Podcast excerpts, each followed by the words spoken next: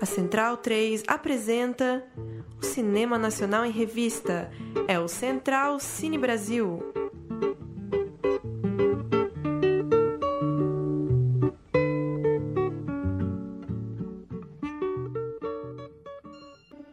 Você tá pensando em quê? Eu faço o que eu faço por causa do meu pai. Ele foi um herói. Ele deu a vida buscando conhecimento. Controle, captaram isso? Câmbio.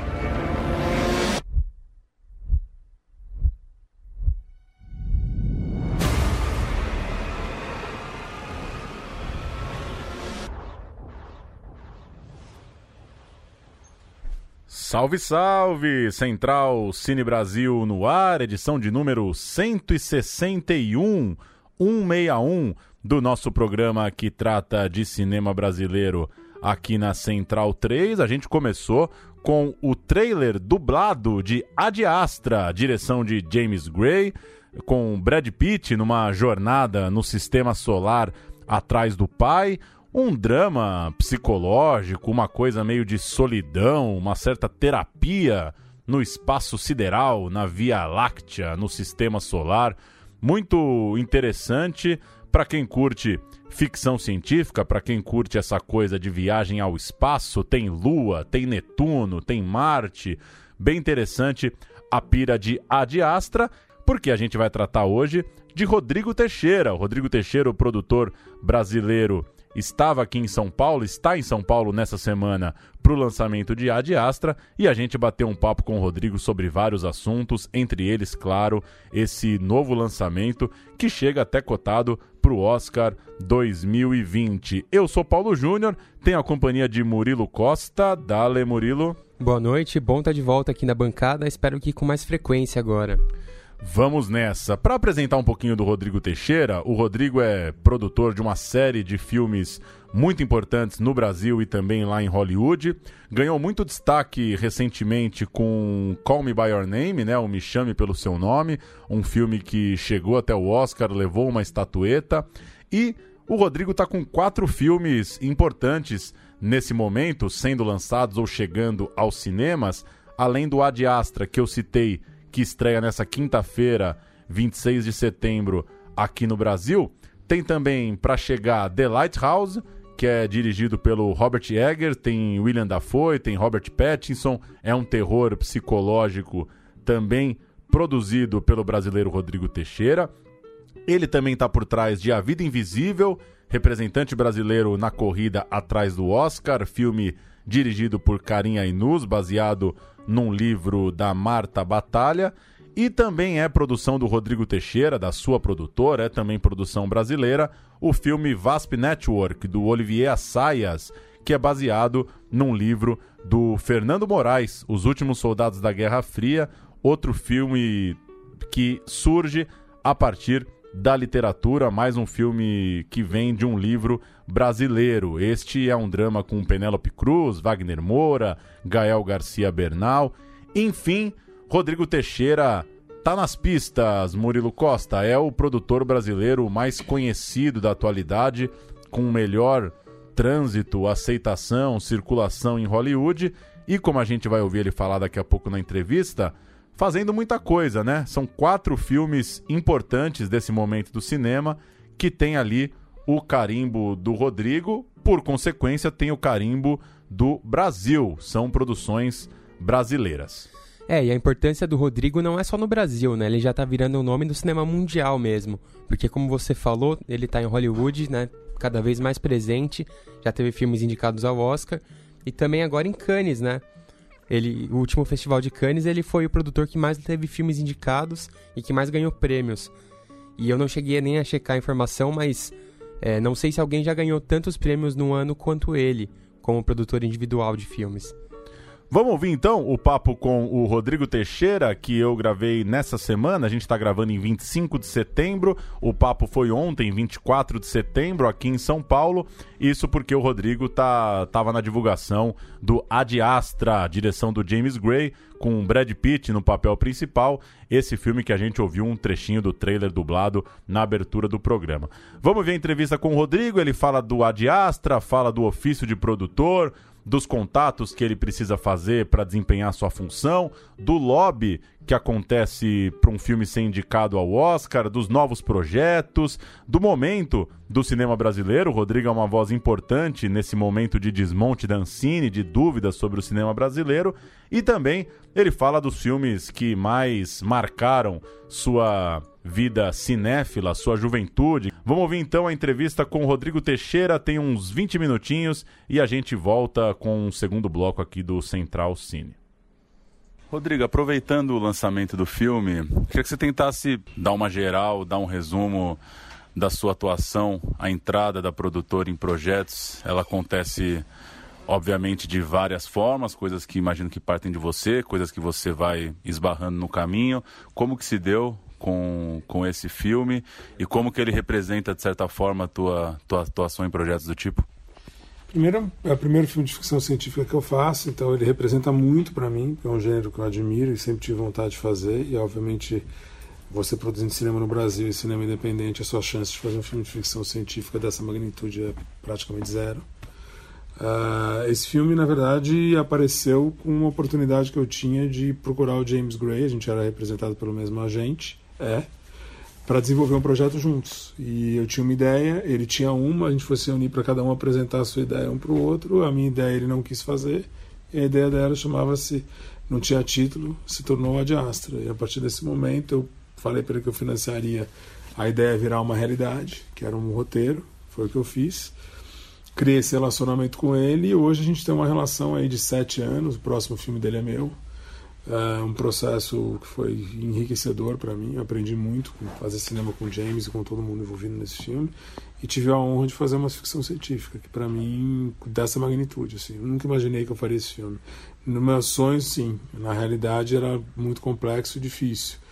E para aqueles que achavam que o meu sonho de fazer cinema nos Estados Unidos, ou de buscar me relacionar com o cinema norte-americano era megalomaníaca, uma das megalomania, uma das respostas é o Ad Astra qual eu saio feliz, bem sucedido financeiramente, eu saio com, tendo tido um resultado positivo para mim, tanto financeiro como artístico, e um filme que está. A, a, repercussão vem sido super positiva, ele vem ser um, ponto, um dos pontos altos da minha carreira enquanto produtor. O que, que muda artisticamente o fato dele se tratar de uma ficção científica, seja em termos do, do tamanho do projeto, do tamanho da produção, da, da logística de produção ali? O que, que mudou em relação aos outros? Cara, muda muito. Esse é um filme, o meu filme mais caro, fora o Light, fora o, o Ad Astra, custou 90 milhões de dólares menos. Então, assim. Uh, o, o Ad Astra custou 10 vezes mais caro que o meu filme mais caro. Então, isso é muito, é uma diferença impactante. Assim. Eu tinha uma equipe de 500 pessoas trabalhando nesse filme tinha uma equipe técnica que eu nunca tive acesso a nada similar na minha vida. Assim, 11 vencedores do Oscar, é, uma qualidade de resultado difícil de, de replicar. Um cinema independente não tem dinheiro para contratar os técnicos desse filme, não existe. São caras que estão fazendo esse nível técnico de filme o tempo inteiro, eles migram de um para o outro. Eles estão em sets das grandes produções. E eu tive a oportunidade de trabalhar com essas pessoas e aprender com elas e me relacionar com elas e eventualmente trabalhar com elas novamente. Todas as matérias, os perfis que tratam da sua produção falam muito da, da aceitação em Hollywood, da influência, da circulação. Como que se dá isso no final das contas para quem fica imaginando como é que o cara cai, num, quem fica imaginando uma cena de você circulando nos corredores dos festivais. No fim das contas, qual que é a, a rotina para esses encontros aí? A minha rotina é bem simples, cara. Eu nos festivais eu já tenho reconhecimento, eu sou conhecido, conheço as pessoas, eles reconhecem meu trabalho. É, eu tenho admiradores. Eu agora em Toronto fui pegar minha credencial, estava com meu filho. O cara da credencial do Festival de Toronto falou: Você é o Rodrigo Teixeira, eu sou fã do seu trabalho, é um canadense. Então, assim, isso é o melhor elogio que eu podia ter recebido. O cara da credencial do festival conhecia os meus filmes. É, uma vez em Sundance, desci, fui num restaurante com dois amigos meus é, que estavam me visitando, eu tinha filmes no festival. Fui pedir uma, uma mesa num restaurante, aí tinha um bar, a dona do restaurante, eu não sabia que ela era dona do restaurante, estava no bar sentado. A hora que eu falei meu nome, ela veio e falou: Para você tem mesa, pode vir para cá, porque eu sei o trabalho que você faz com o cinema. Eu sou cinéfilo, eu gosto do seu trabalho. Abriu um o restaurante, estava cheio, ela abriu uma mesa para eu sentar. Então, esse tipo de coisa acontece comigo. Eu estou em Los Angeles, eu fico no mesmo hotel, eles me chamam pelo meu nome, em tudo quanto é lugar. Eu me conheço eles me conhecem, eles sabem que eu gosto no café da manhã, eles perguntam das minhas, das minhas produções. Assim, se você não é arrogante, trata as pessoas bem, tem uma relação de cinefilia, respeita a obra do outro, é fácil você circular. Demorou para eu aprender, demorou para eu entender, demorou para eu aparecer, mas agora eu apareci, eu tenho o mesmo tipo de circulação que eu tenho aqui. No Brasil tem uma diferença porque existe uma admiração grande pelo que eu faço, porque eu virei um, um um peixe fora d'água, meio que uma, um, isolado do, dentro do todo. Nos Estados Unidos eu sou mais um. Que, o que me faz aparecer nos Estados Unidos é que a, minha, a qualidade do resultado do meu trabalho e da minha produtora ele vem ganhando reconhecimento anualmente. Eu não deixo de ter uma obra ruim. Eu tenho uma obra, posso ter filmes não tão bons, tenho filmes bons, mas todo ano eu estou apresentando alguma coisa boa para o mercado. Então a coisa boa mata a coisa ruim. Então esse ano eu tive filmes que tiveram críticas maravilhosas, se eu tiver algum que não teve, ele ficou esquecido dentro do, do, do processo. Então você ganha conhecimento. Esse é o equilíbrio. Por isso é bom ter um portfólio, trabalhar em mais de um, para que você consiga se sobressair nesse quesito e partir para manutenção dessa, dessa, dessa imagem. Na coletiva de anúncio do filme brasileiro escolhido para o Oscar aqui na Cinemateca, todos os presentes passaram suas impressões pessoais, falaram que tem, a gente tem que lembrar que é uma questão pessoal, teve gente que gostava de outros filmes. E na hora de ter um critério mais pragmático, todo mundo citou a sua participação e um potencial de fazer o filme ser aceito na academia, de um lobby junto aos presentes lá em Los Angeles. Como que se dá isso? Quanto que isso faz parte do seu trabalho? Porque muita gente que às vezes está torcendo por um filme no Oscar fala: ah, mas é, tem essa coisa do lobby, tem a coisa de ter que conversar com os caras, já tem os caras que eles gostam. Como que você enxerga essa parte é, de relacionamento que, de certa forma, cruza o tempo todo a qualidade do filme também? Eu acho que é o seguinte, meu lobby existe. Oscar você faz lobby. Eu fiz, eu fiz isso. Eu já fiz esse trabalho. Eu acho que eu dentro dos Estados Unidos uma contribuição que eu tenho para dar. Eu fico até lisonjeado quando você me fala isso, porque é algo que é real. Quando tem, quando essas pessoas falam que a gente tem uma capacidade para contribuir, eu como produtor tenho essa capacidade de contribuir nesse lugar, entre outros que é fazer o lobby, que é conversar, que é apresentar ferramentas para tentar convencer a pessoa para que ela veja o filme do Karim, queira se aproximar do projeto Carim. Uh, eu acho que isso é uma coisa super importante, que eu estou valorizando a minha profissão. Minha profissão é uma profissão extremamente desvalorizada. O produtor brasileiro e o produtor em geral não é algo que é valorizado e eu brigo muito para valorizar a, a, a, minha profissão. A minha profissão eu acho é uma profissão importante o suficiente para ser valorizada como qualquer outra e normalmente os produtores não, não ganham essa valorização.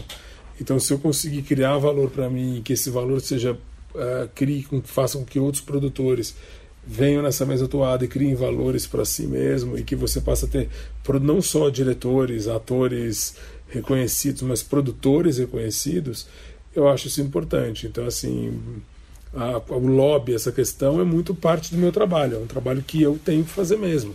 Esse é o, é o scope, é o meu job description, eu tenho que também fazer isso. E eu já fiz, eu já fiz e meu filme foi indicado para quatro Oscars e ganhou um.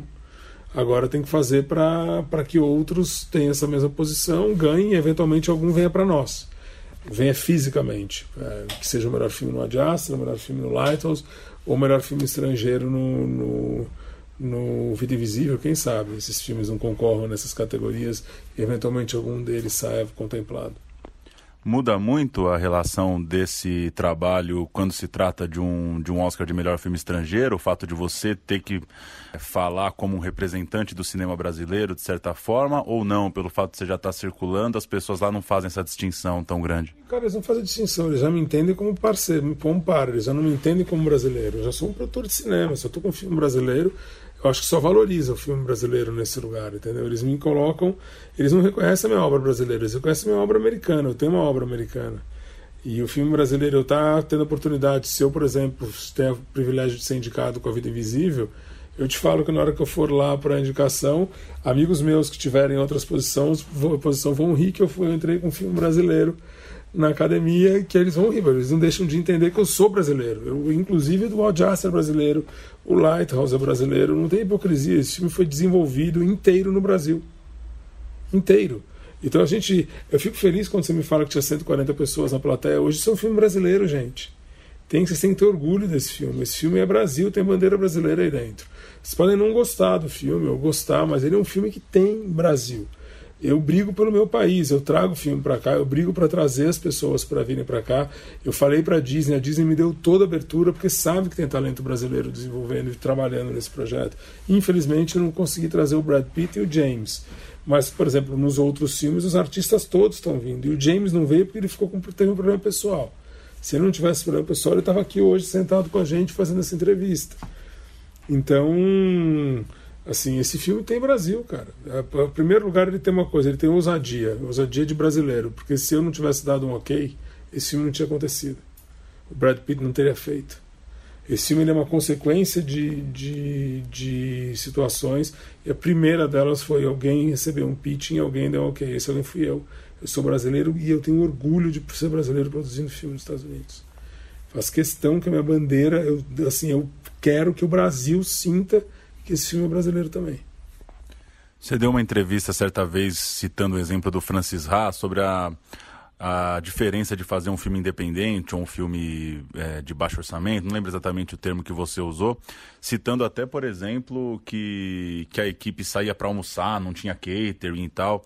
Eu queria que você tocasse um pouco nisso, assim, o que que você acha que, que o Brasil podia testar de alternativas, o que que você vê lá que talvez a gente está um pouco engessado aqui no modelo de produção, dos editais e de uma tabela, enfim?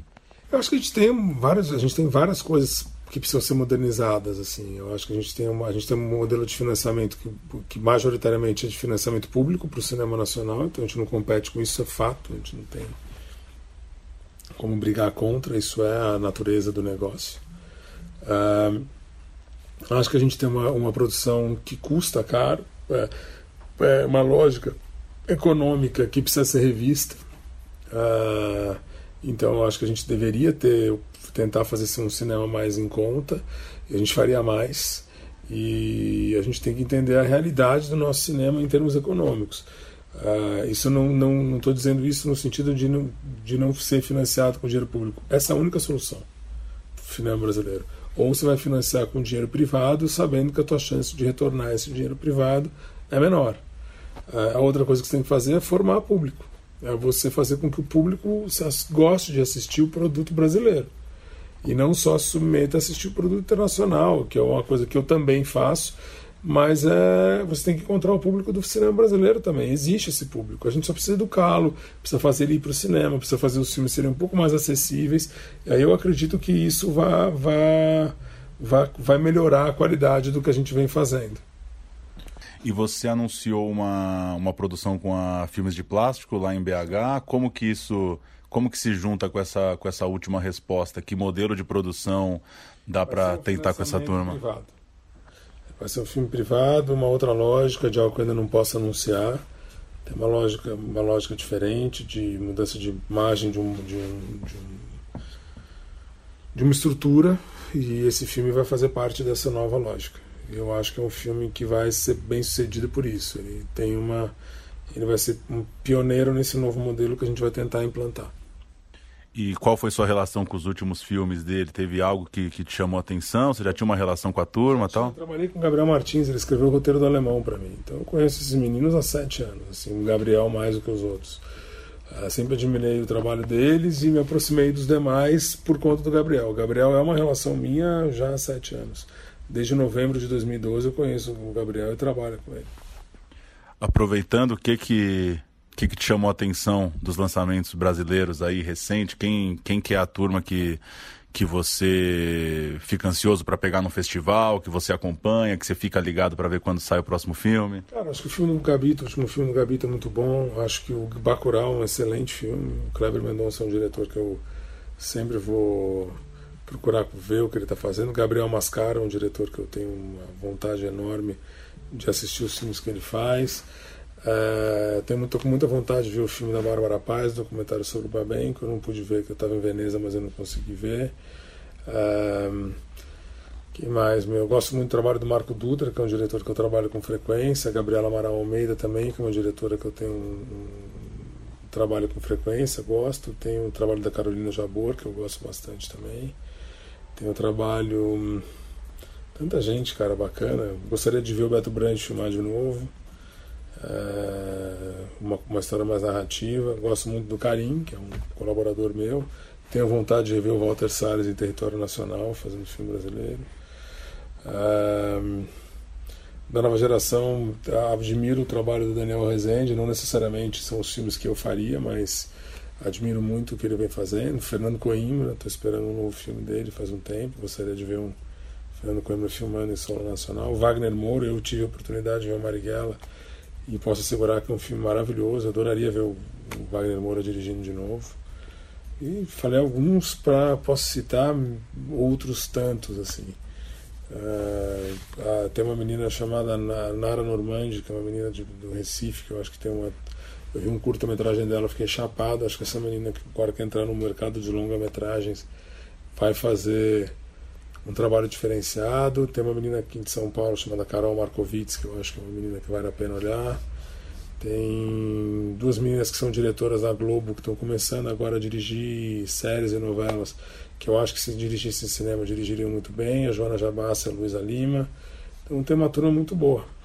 Uma turma excelente. Você tem uma relação grande com a literatura é, vira e mexe chega a notícia de que adquiriu os direitos de um livro, ou no lançamento de um livro já chega o livro com, com esse assunto. É, chega muita coisa para você, ou você lê muito e também juntou as duas coisas? Como que se dá essa relação Cara, com os lançamentos? Eu leio muito. Eu vou na livraria duas vezes semana no mínimo. Eu compro o livro tranquilamente duas, três vezes por semana. Eu sou um leitor ávido, eu mato o meu tempo lendo, adoro ler. Ler é uma coisa que faz um bem profundo para mim. Assim, um, faz um bem profundo e um mal profundo. Um bem profundo mental e um mal profundo físico, porque eu carrego muito peso com o livro. Mas. Cara, eu tenho uma relação grande com literatura. Obviamente, eu invisto em literatura, eu acredito em literatura como fonte original de, de para audiovisual. Nesse ano aí dos quatro grandes filmes que eu fiz, dois são baseados em obras literárias, o filme Bolívia Saz do Karim, e dois não são ideias originais, que é o Ad Astra e o Lighthouse. É um bom equilíbrio trabalhar nessas duas formas. E eu fico muito feliz. Assim, meu, a literatura ela está dentro de mim. Assim, desde que eu tenho seis anos de idade, ela, eu leio toda noite. Então assim, eu sou um leitor ávido, eu adoro ler. Eu fui incentivado pela minha mãe, que também é uma leitora ávida. Minhas irmãs leem, então minha, família é uma família de leitores. E eu tenho muito prazer em frequentar livrarias. É uma loucura minha, assim. Eu tenho um prazer enorme de andar em livrarias, mexer no livro, sentir o cheiro do papel, é, ver o que tem de novo, comprar, folhear, deitar no sofá à tarde e ler, passar um tempo lendo. Eu, gosto, eu gosto do livro físico. Então a minha relação com o livro é muito profunda e acho que vai ser presente na minha carreira durante um bom tempo.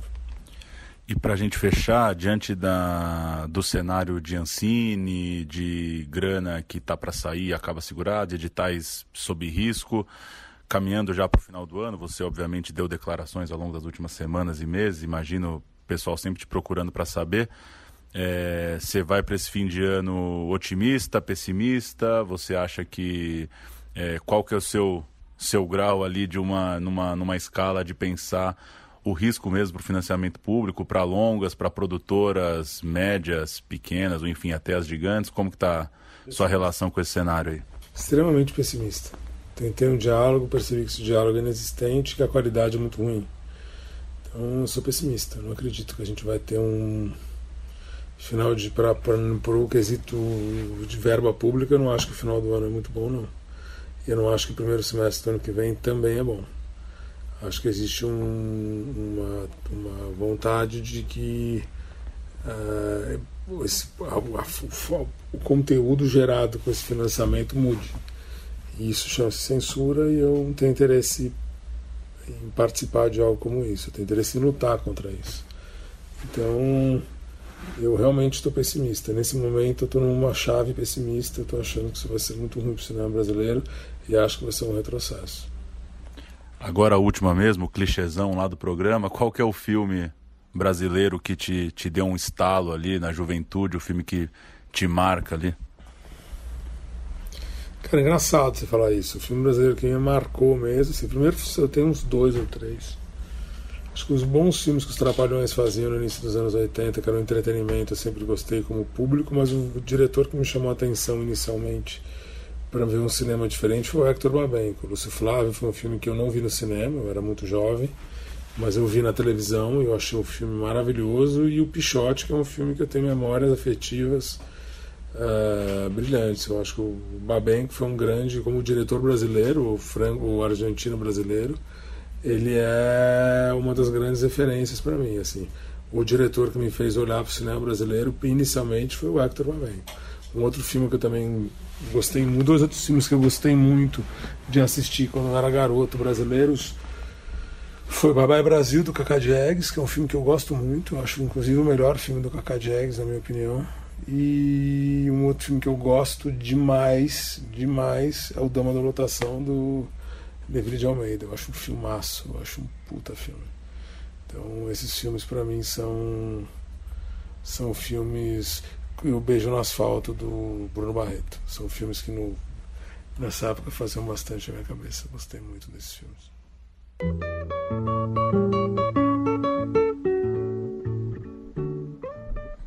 Tá então, Rodrigo Teixeira, que nos recebeu aqui em São Paulo durante o lançamento de Ad Astra.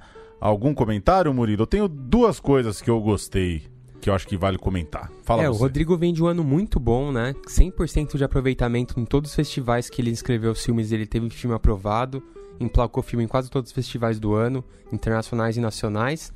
E, ao mesmo tempo, ele está muito pessimista para os próximos anos, né? Tem até falado sobre uma possível entre-safra. Numa entrevista que eu ouvi dele hoje, em outro lugar, ele comentou que aposta que não vai ter filme brasileiro em Cannes ano que vem, que isso já deve ser sentido na pele enfim, né? Ele acho que tá pronto pro próximo passo do cinema brasileiro, que é partir pra iniciativa privada. Acho que ele tem nome, tem parceiros, tem conhecidos, ele vai conseguir se virar. Mas nem todo mundo vai ter essa moral, né? É, eu, eu gosto dessa questão, né, que ele, ele conta, né, com muita clareza que participou dos diálogos com o governo atual, mas ele mesmo, né, nas palavras dele, a qualidade é muito baixa. Ele é um desses caras que é, ficou mais surpreso, mais chocado do que, do que o período eleitoral já podia mostrar, né? Porque ele tentou um diálogo, mas não adianta. É uma, como ele disse, é uma galera que quer mudar de fato o conteúdo que é bancado com recurso público. E outra coisa que eu, que eu gostei é essa inquietação mesmo de, de produzir com uma galera mais nova, sabe? Por mais que ele, ele citou, né, que já o, o Gabito, o Gabriel, que, que é o diretor de No Coração do Mundo, já tinha trabalhado com ele, fez o roteiro de Alemão.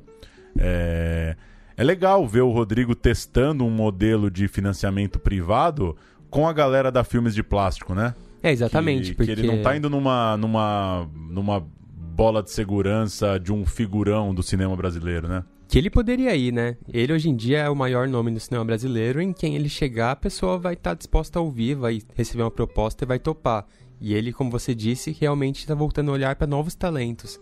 Até pelo custo, né? Acho que para ele é mais interessante do que ter que, digamos, abrir as pernas para um nome grande. E é curioso também como na pergunta de, de falar o que, que ele curte, o que, que ele acompanha, ele conseguir citar um leque bem grande, né?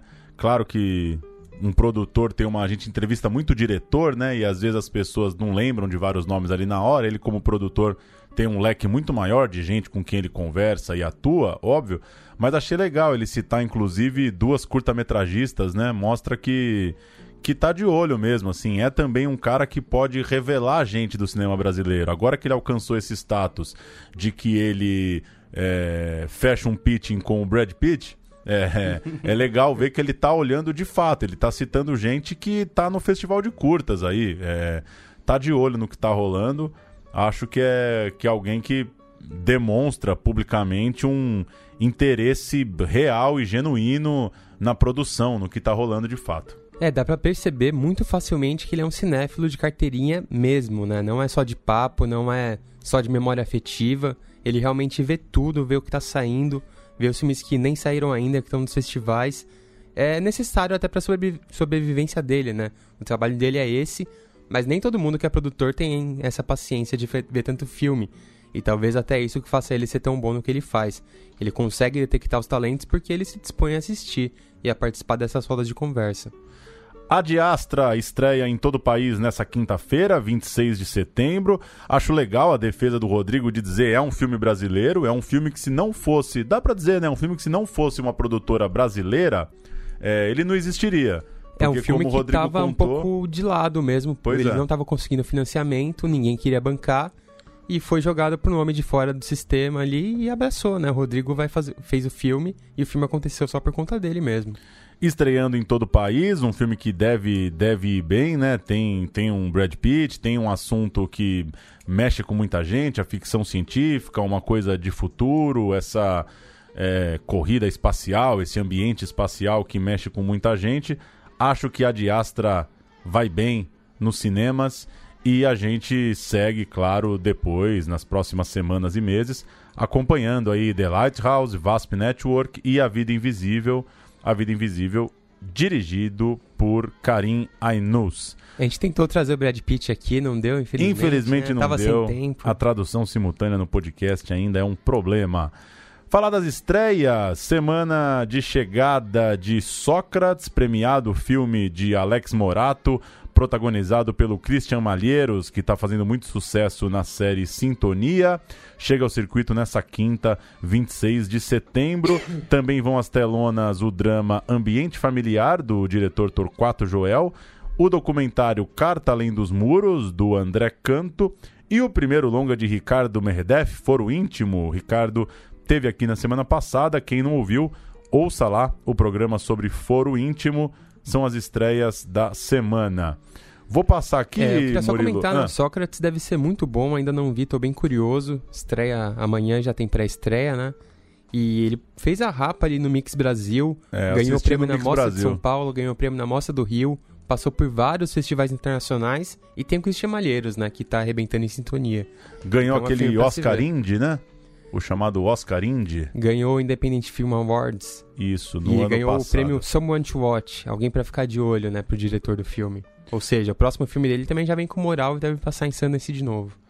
Dá uma passada pelas estreias do mês de outubro, já que a gente está virando o mês. Algumas que são mais conhecidas ou mais esperadas, A Fera na Selva é uma comédia dramática dirigida pelo Paulo Betti, em parceria com Eliane Giardini.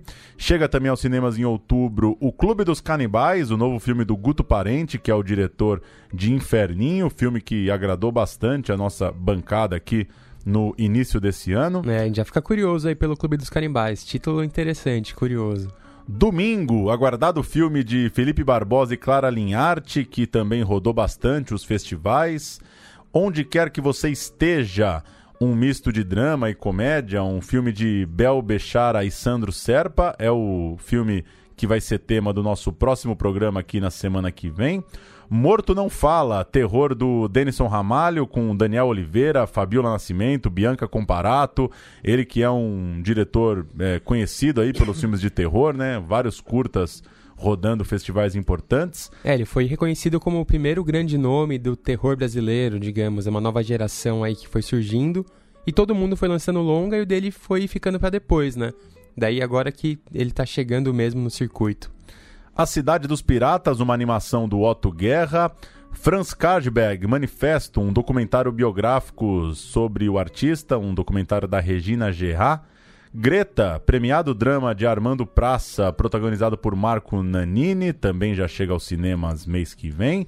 É, arrebentou no Cine Ceará, né? O filme já chega com uma expectativa forte. Tá e lá no vai... Queer Lisboa, né? Isso, foi, foi pro Queer Lisboa. Infelizmente o diretor não pôde ir, né? Não teve apoio da Ancine. Foi um caso aí comentado até no Central Cine. E a gente vai ter ingressos do Greta para sortear no nosso Instagram. Fiquem de olho. Luna, drama da Cris Azi, exibido no Festival de Brasília, chegando também aos cinemas. Maria do Caritó, uma comédia do João Paulo Jabur, que tem como protagonista a Lília Cabral, outro filme que chega ao circuito. E o já citado A Vida Invisível já está em cartaz em Fortaleza, estreou primeiro no Ceará, até para cumprir o regulamento do Oscar de estreia ainda no mês de setembro, mas chega em outubro em todo o país. Muita coisa boa ainda nessa reta final de 2019. E o Vida Invisível que vai repensar também o lançamento no exterior, né? Porque o Rodrigo Teixeira acha que o filme tem chances de emplacar pelo menos a diretora de fotografia na categoria principal do Oscar, que é uma francesa que fotografou, Helene Colvart, e ela ganhou prêmios internacionais já pela fotografia do filme e ele quer que ela esteja no Oscar. Vai fazer uma campanha para isso. Saindo aos poucos aí os destaques da Mostra de São Paulo que acontece também em outubro. Ah, nessa semana foi anunciado, né? Teve matéria em jornal e tal, que a mostra vai exibir o Parasita, né? Eleito um dos melhores filmes do ano, filme é, sul-coreano do Bong Joon-ho, grande vencedor do último festival de Cannes, na tradução brasileira ficou como Parasita, é um dos destaques da mostra que começa nesse que acontece nesse mês de outubro, também na crise dos festivais, com investimento menor, mas resistindo e mantendo a sua programação tão interessante. A abertura vai ser do VASP Network, que a gente acabou de citar, produzido pelo Rodrigo Teixeira. Vai ter também Dois Papas, dirigido pelo Fernando Meirelles, como encerramento, filme que tem Anthony Hopkins e Jonathan Price vai ter outros destaques como o Três Verões, que é um novo filme protagonizado pela Regina Casé, e o documentário Babenco, Alguém Tem Que Ouvir o Coração e Dizer Parou, documentário da Bárbara Paz sobre o seu marido, Hector Babenco, morto em 2016, que acaba de ser premiado em Veneza. A mostra acontece de 17 a 30 de outubro aqui na cidade de São Paulo. Sempre muita coisa, né, Murilo? Eu conversava com algumas pessoas nessa semana, o, a demora para a definição do Festival do Rio também está atrapalhando um pouco o calendário. Essas semanas de mostra já são semanas que são marcadas por poucas estreias, né? até porque os cinemas em São Paulo estão todos ocupados pela mostra. É, mas enfim, fica sempre uma expectativa de ver muita coisa. O Parasite, Parasita, é um dos mais esperados esse ano. E é um filmaço, filme muito bom. Tem que ver, realmente impressionante. Ele, esse e o do Almodóvar devem chegar já no Oscar de filme estrangeiro, né? Muita gente comenta que são as bolas certas. Torcer para o Vida Invisível chegar também. E a mostra, pela primeira vez que eu me recordo, pelo menos, o filme de abertura de encerramento, os dois têm DNA brasileiro, né? Normalmente vem algum destaque internacional, mas esse ano o, Brasil, o cinema brasileiro está com um hype tão grande, tá tão vencedor lá fora, que os principais destaques da mostra são nossos mesmo, né? Coisa bem rara. Dá uma rápida passada por outras notícias. Em Belo Horizonte, o projeto Sião foi o grande vencedor do Cinemundi na edição de número 13 do Cine BH, que terminou no final de semana. Um filme dirigido por Bruno Ribeiro levou o troféu Horizonte e ganhou aquela série de prêmios que envolve equipamentos, serviços de pós-produção, tradução do roteiro, laboratório de roteiro, é, coisa do tipo sempre o Cine BH premiando novas produções. O prêmio Foco Minas foi para ausente da Ana Carolina Soares. Duas notícias aqui de São Paulo. A primeira edição da Mostra Cine Brasil Experimental está rolando no Centro Cultural São Paulo até o dia 29 de setembro, com filmes experimentais entre contemporâneos e clássicos. E a Cinemateca Brasileira recebe a partir dessa sexta-feira, dia 27 de setembro, a mostra Documentários Musicais Brasileiros, dedicadas a produções do gênero, entre elas Cartola, Música para os Olhos, do Hilton Lacerda e do Lírio Ferreira, Botinada, A Origem do Punk no Brasil, do Gastão, Raul, O Início, o Fim e o Meio, do Walter Carvalho, três dos destaques dessa mostra Documentários Musicais Brasileiros, que vai até 10 de outubro na Cinemateca, gratuita aqui em São Paulo. E é uma vocação muito grande no nosso cinema documentário, né? Mostrar a música brasileira, levar isso pra telona e muito bem, né? Vários filmes que vão estar aí na programação são excelentes. Os últimos anos, né, serviram para dar uma limpa em algumas figuras da música que ainda não tinham, né, produções nas telonas. Você citou ao Oscar de melhor filme internacional, O Traidor, do Marco Bellocchio, coproduzido pela brasileira Gulani Filmes, foi escolhido da Itália para concorrer a uma vaga ao Oscar de melhor filme internacional. O longa tem a Maria Fernanda Cândido no elenco, tem algumas cenas filmadas no Rio de Janeiro e estreou na última edição do Festival de Cannes. É uma coprodução Itália, Brasil, Alemanha e França. Deve estrear só no início do ano no Brasil. Mais um dedinho brasileiro.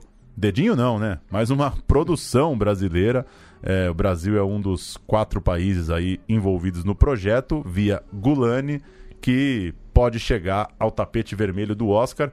Pelo que eu li, surpreendeu muita gente, né? Não era assim, não é um filme assim tão bem cotado, O Traidor, comparando com esses que você já citou, por exemplo. É, mas Marco Bellocchio é um cineasta com muito renome na Itália, né? E o filme tem a Maria Fernanda Cândido, tem cenas no Rio de Janeiro, tem cenas em português, então tem o nosso DNA também. Bem legal ver que ele vai estar na disputa. E uma última, o Paramount Channel estreia sua primeira série de ficção brasileira, Submerso, é uma coprodução com a Argentina que foi filmada entre Florianópolis e Córdoba. Os episódios começam a ser exibidos hoje, quarta-feira, 25 de setembro, e é uma série com episódios sempre às quartas. Então você consegue acompanhar a partir da semana que vem. A direção é da Márcia Paraíso, que rodou Lua em Sagitário na parte brasileira, e a direção na parte argentina é do Cláudio Rosa e do Pablo Braza. A série passa ali no universo do surf e tem também o tráfico de drogas como um dos cenários, um dos motes ali por onde a história corre. É isso, Murilo Costa. É isso, semana movimentada, né? Rodrigo Teixeira, grande presença aqui, mesmo que só por áudio, né? Mas um grande nome aqui no Central Cine. Na semana que vem a gente vai tratar de onde quer que você esteja, como a gente já citou, é uma estreia da semana que vem. E seguimos semanalmente no Central Cine Brasil. É, envie e-mails para centralcinebrasil.gmail.com, assine nossa newsletter em centralcinebrasil.com e siga o Central Cine Brasil no Instagram, no Twitter, que a gente vai se falando entre os encontros semanais do podcast. Já que a gente sempre fala alguma. Vou fazer um momento Bruno Graziano agora. Já que a gente sempre recomenda uma cascata que assistiu, eu queria falar de Amazônia Groove, direção do Bruno Murtinho.